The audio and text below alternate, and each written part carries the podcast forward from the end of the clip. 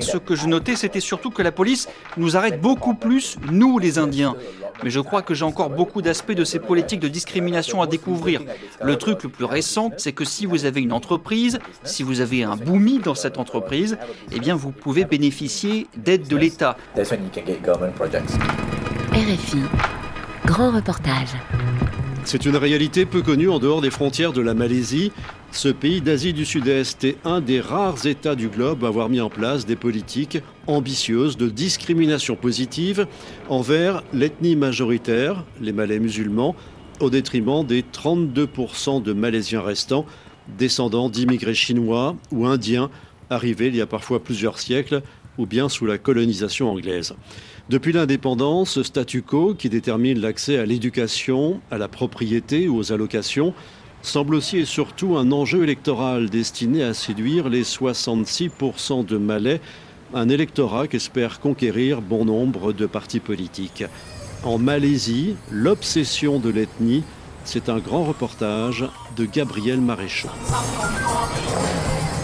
C'est une image qu'aiment beaucoup les guides touristiques. La Malaisie est une mosaïque multiculturelle et le voyageur qui flâne à Kuala Lumpur pourra s'émerveiller tout à la fois devant des temples à la gloire de la déesse chinoise Matsu, du dieu hindou Murugan et les dizaines de mosquées que compte la capitale.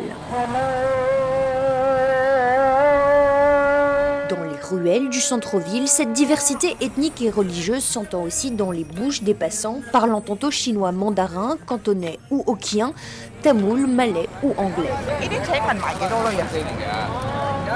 Et sur les immenses panneaux publicitaires de cette capitale faite de gratte-ciel, les derniers gouvernements en place n'ont pas manqué d'assurer l'unité de cette mosaïque ethnique, avec notamment le slogan Malaisie unie ou encore Keluarga Malaysia, c'est-à-dire la Malaisie, une grande famille.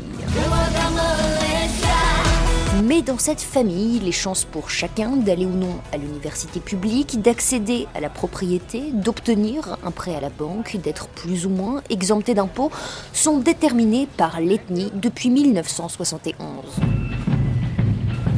Cette année-là marque en effet le début d'ambitieuses politiques de discrimination positive envers l'ethnie malaise et les populations autochtones qui forment ensemble un groupe nommé Bumiputra ou Bumi, c'est-à-dire fils du sol en malais. 52 ans plus tard, ces politiques censées n'être qu'un réajustement temporaire restent toujours en vigueur, comme l'idée que les Malais doivent être aidés car ils seraient moins durs à la tâche et donc défavorisés par rapport aux autres ethnies.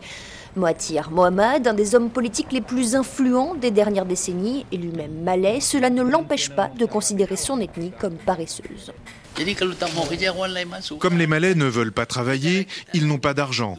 Et comme ils ne travaillent pas, ils ne progressent pas. Quand je dis que les Malais sont paresseux, les gens se fâchent parfois contre moi. Mais c'est la vérité. Et si ces clichés ont la vie dure, ils sont aussi rarement débattus.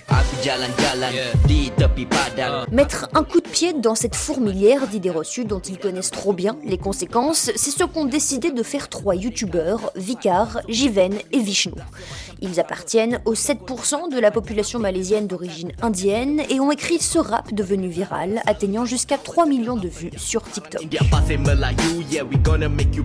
Ces paroles racontent les problèmes quotidiens que rencontrent les jeunes Malaisiens d'origine indienne, l'impossibilité pour beaucoup d'aller à l'université, l'image de violence qui leur colle à la peau, même auprès des enfants, avec certains parents malaisiens d'autres ethnies menaçant leur enfant passage de faire venir un apounéné pour leur faire peur.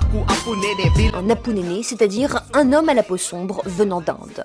L'Inde, ces trois youtubeurs pas même trentenaires la connaissent à peine et pourtant ils sont sans cesse ramenés à ce pays, rappelle Vicar. Moi, je me sens avant tout malaisien, mais on me dit souvent retourne en Inde, retourne en Inde. C'est vraiment quelque chose de courant ici qu'on entend beaucoup. C'est une façon d'insulter, même si je vois pas en quoi c'est insultant d'avoir euh, des ancêtres indiens. Et puis, ça devient franchement lassant parce que je suis né en Malaisie, mes parents aussi et mes grands-parents aussi. Et s'ils sont les premiers à dénoncer les préjugés qui touchent leur communauté, ces trois amis reconnaissent pourtant avoir eu de la chance, celle de grandir dans des familles mieux loties que d'autres, avec des parents qui ont tout fait pour les préserver de ce racisme dont ils ont pu ensuite découvrir les nombreuses facettes en grandissant, racontent Vishnu et Jiven. Ça a commencé à l'école publique, le primaire, le secondaire et surtout après. Moi, j'ai eu de la chance car mes parents ont pu payer pour que j'aille dans une université privée.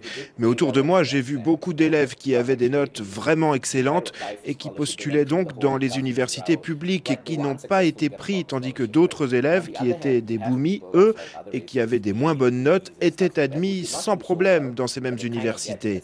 C'est vraiment à ce moment-là, au passage à l'âge adulte, que j'ai réalisé ce que ça impliquait d'être malaisien d'origine indienne, aussi parce que à cette période, j'ai commencé à me rendre compte que quand je marchais dans la rue, si je passais près d'une voiture, je pouvais entendre les gens la verrouiller de l'intérieur comme si j'étais nécessairement dangereux. J'ai réalisé tout ça seulement quand j'étais à l'université.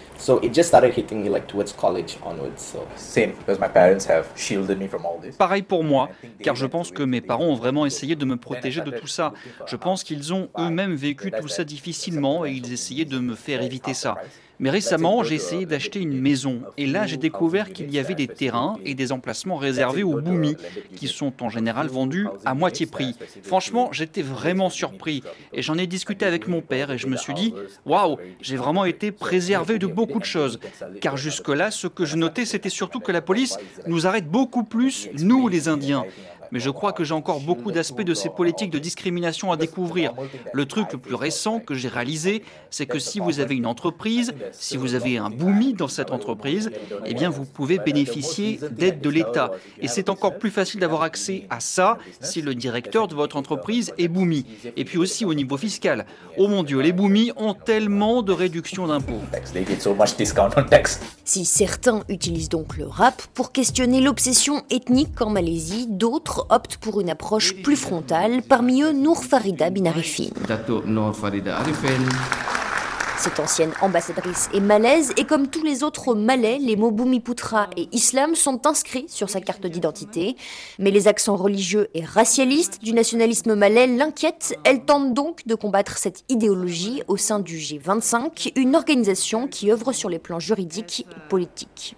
Nour Farida avait 10 ans lorsque la Malaisie est devenue indépendante et elle assure avoir vu l'harmonie de son pays se dégrader au fil des décennies, et ce, dès l'école primaire. De mon temps, il y avait des professeurs de toutes les origines, les élèves aussi, et tout ça se passait bien, contrairement à maintenant. J'ai vu ainsi les programmes scolaires changer avec énormément d'heures dédiées à l'étude du Coran pour les Malais. Ces nouveaux programmes sont problématiques pour plusieurs raisons. D'abord parce que les Malais se retrouvent avec plus d'heures d'études coraniques que de maths, de sciences ou d'anglais. Et aussi parce que cela crée d'emblée des divisions. Pendant que les petits Malais vont en études coraniques, les enfants d'autres ethnies vont à des cours différents. Pour cette ancienne haute fonctionnaire, ces clichés comme les tensions raciales sont le résultat des politiques de l'Organisation nationale des Malais Unis, dit l'UMNO, le parti politique par lequel sont passés tous les premiers ministres depuis l'indépendance. La situation a changé à cause des politiques racistes de l'UMNO qui nous a gouvernés pendant plus de 60 ans et qui, aujourd'hui encore, élection après élection, utilise la peur des Chinois comme un épouvantail pour effrayer les Malais, pour leur faire croire que les Chinois vont nous envahir. Franchement, c'est stupide car les Malais contrôlent toutes les institutions de ce pays tous les gouvernements qui se sont succédés étaient dominés par les Malais, tout comme l'armée, les forces de police et les fonctionnaires qui sont en grande majorité malais. Mais si certains s'attachent à convoquer les dernières décennies politiques pour tenter d'expliquer le présent, d'autres vont eux plus loin et dressent un lien de causalité entre la période coloniale anglaise et l'obsession actuelle des ethnies en Malaisie. Dans ce documentaire anglais datant de 1952, on peut ainsi voir une Malaisie où l'image de colons jouant au golf dans une jungle défrichée est présentée comme la quintessence de la civilisation et où les tensions entre Malais et Chinois sont déjà décrites comme problématiques. Mais le rôle et la responsabilité de la colonisation dans l'exacerbation de ces tensions, voire même dans leur création, ne sont aucunement mentionnés. C'est pourtant un point crucial sur les docteurs Gita Reddy et Emma Preya Selvanathan, deux chercheuses en psychologie, pour comprendre comment les inconscients d'aujourd'hui sont encore troublés ou malmenés par les imaginaires coloniaux d'hier. Ces psychologues sont allés excaver les archives du passé, explique la docteure Emma Preya Selvanathan de Queensland University. À l'époque, lorsque la Malaisie a été colonisée, c'était notamment pour extraire de nombreuses ressources locales et l'une des principales politiques utilisées était la stratégie de diviser pour mieux régner. Les Britanniques ont donc séparé les races intentionnellement et le type de travail qu'ils faisaient faire à chacun des groupes ethniques et, pour justifier cela, beaucoup de clichés ont été exploités. Voici par exemple une citation extraite des écrits d'un colon spécialisé dans l'exploitation des mines d'étain de la Malaisie coloniale, où il dit, du point de vue de la main-d'œuvre, il y a trois races, les Malais, les Chinois et les Tamouls. Par nature, le Malais est oisif, le Chinois un voleur et l'Indien un ivrogne. Pourtant, chacun d'entre eux, pour un certain type de tâche, est à la fois bon marché et efficace lorsqu'il est correctement supervisé. Et donc ce type de stéréotypes sur les Malais qui sont paresseux, sur les Chinois à qui on ne pourrait pas faire confiance, ou sur les Indiens qui seraient complètement inconscients ou ivres, eh bien tous ces clichés remontent à la façon dont les ethnies étaient considérées d'un point de vue colonial et utilisées pour justifier la façon dont on les faisait travailler. Et si les colons anglais ont des vues aussi péjoratives sur chacune des ethnies présentes en Malaisie, c'est pourtant sous la colonisation anglaise et souvent pour son bénéfice qu'ont eu lieu les plus grands flux migratoires en provenance de Chine et d'Inde, alors également sous domination anglaise. Pour la docteure Gita Reddy de l'Open University, questionner les avantages qu'avaient tirer les colons anglais dans cette situation est donc également important. On ne peut pas seulement voir ces situations passées et présentes comme un seul problème de racisme ordinaire et quotidien. Il y a de ça, bien sûr, mais il y a aussi un récit politique construit auquel nous devons réfléchir en nous demandant à qui cela a-t-il profité de rabâcher cette idée de Malais paresseux. Car cela semble plutôt logique que les Malais n'aient pas eu envie de travailler pour les qui ont envahi leurs terres, qu'ils n'aient pas eu envie de les aider à exploiter leurs ressources naturelles. C'est tout simplement de la résistance politique quotidienne qui a eu lieu. Mais appeler cela de la paresse a permis aux Britanniques de justifier l'arrivée de travailleurs pauvres indiens dans ces plantations, avec une situation très proche de la servitude, et également de faire venir des Chinois pour faire d'autres travaux et de s'assurer qu'ils restent dans le pays en utilisant le commerce de l'opium pour cela. opium tree. Mardeka! Mardeka! Et lorsqu'ensuite la Malaisie est devenue indépendante, sa constitution a tout de suite donné un avantage considérable à la petite majorité de Malais bénéficiant désormais d'une position spéciale dans le pays, lui garantissant un nombre certain de postes dans la fonction publique comme à l'université. Une situation unique au monde, rappelle Emma Preya Salvanathan. La Malaisie est l'un des rares pays où la constitution dépeint une hiérarchie raciale particulière, où les droits des Malais ne peuvent être remis en question avec la nécessité inscrite d'appliquer des mesures les favorisant. En fait, les minorités raciales, les non-malais, ont été considérés comme des citoyens de seconde zone et ont renoncé à une possible égalité raciale en échange du droit à la citoyenneté. Mais dans les années qui suivent la rédaction de cette constitution, l'harmonie raciale n'est pas au rendez-vous entre les leaders malais et la classe politique de Singapour qui faisait alors partie de la Fédération de Malaisie, une discorde grandit notamment autour de la question des ethnies. En 1965, Singapour devient ainsi un des rares cas de nation devenue indépendante sans l'avoir voulu, en étant évincée de la Fédération malaisienne.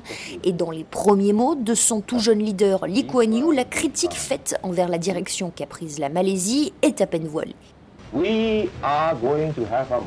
Nous, nous allons bâtir une nation multiraciale. Nous allons montrer l'exemple. Nous aurons tous notre place et nous serons égaux. Quatre ans plus tard, en Malaisie, la situation se tend également suite à des élections ne garantissant pas une majorité absolue au parti nationaliste malais. S'en suivent les plus grandes émeutes raciales de l'histoire du pays le 13 mai 1969 qui ont fait des centaines de morts. Une page noire de l'histoire malaisienne aussi peu connue qu'instrumentalisée, rappelle Emma Priya Selvanathan.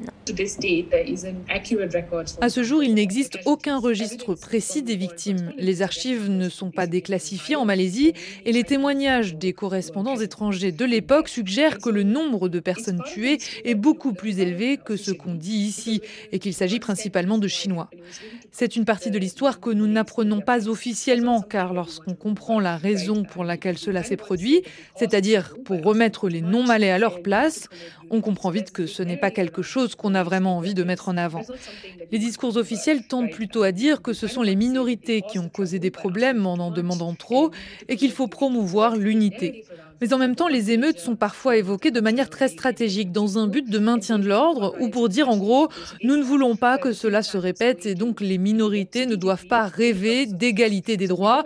On leur donne déjà beaucoup, elles devraient donc se contenter d'être reconnaissantes et pacifiques. TikTok users were threatening a repeat of the May 13, 1969 communal riots. Utiliser le traumatisme, les émeutes raciales pour faire peur ou dissuader toute remise en question du statut quo racial, cette façon de faire s'est invitée en 2022 lors des dernières élections législatives particulièrement troublées. En l'absence de majorité absolue et après des jours de tergiversation, un gouvernement a finalement été formé suite à l'alliance entre l'opposition historique, qui se revendique comme multiethnique, et le parti malais historique de l'UMNO. Cette élection, Sarah l'a scruté de près malgré les milliers de kilomètres qui l'éloignent de son pays. Comme de plus en plus de Malaisiens, cette jeune femme, qui tient à rester anonyme, s'est résolue à partir.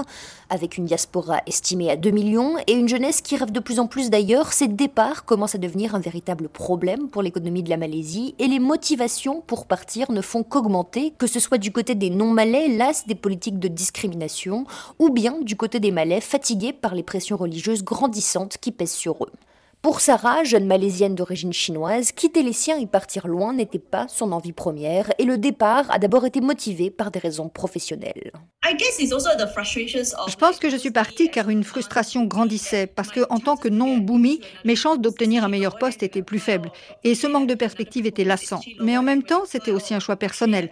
Je souffrais de manque de reconnaissance, mais aussi je sentais qu'il était temps pour moi de quitter le pays et d'essayer quelque chose de nouveau.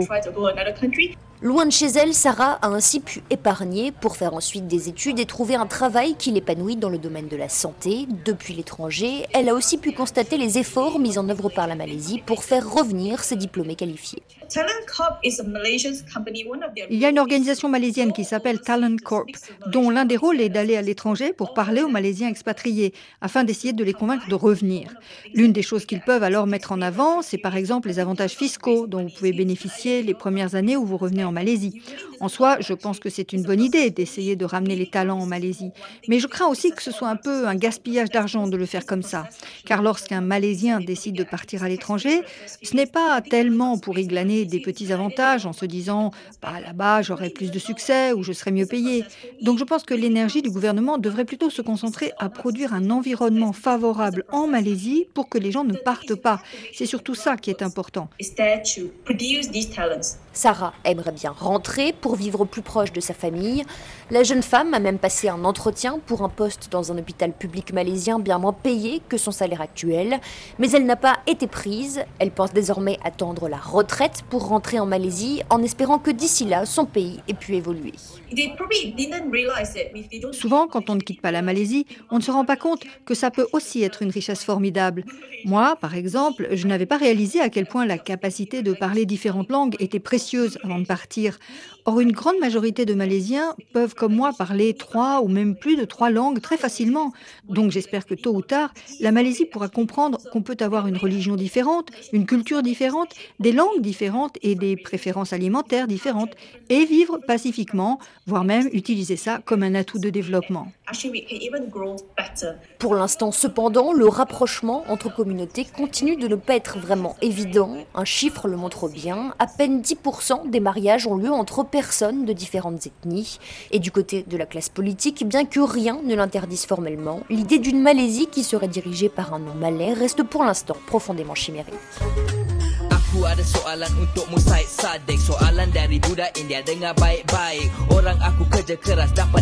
En Malaisie, l'obsession de l'ethnie Un grand reportage de Gabriel Maréchaux Réalisation Pauline Leduc.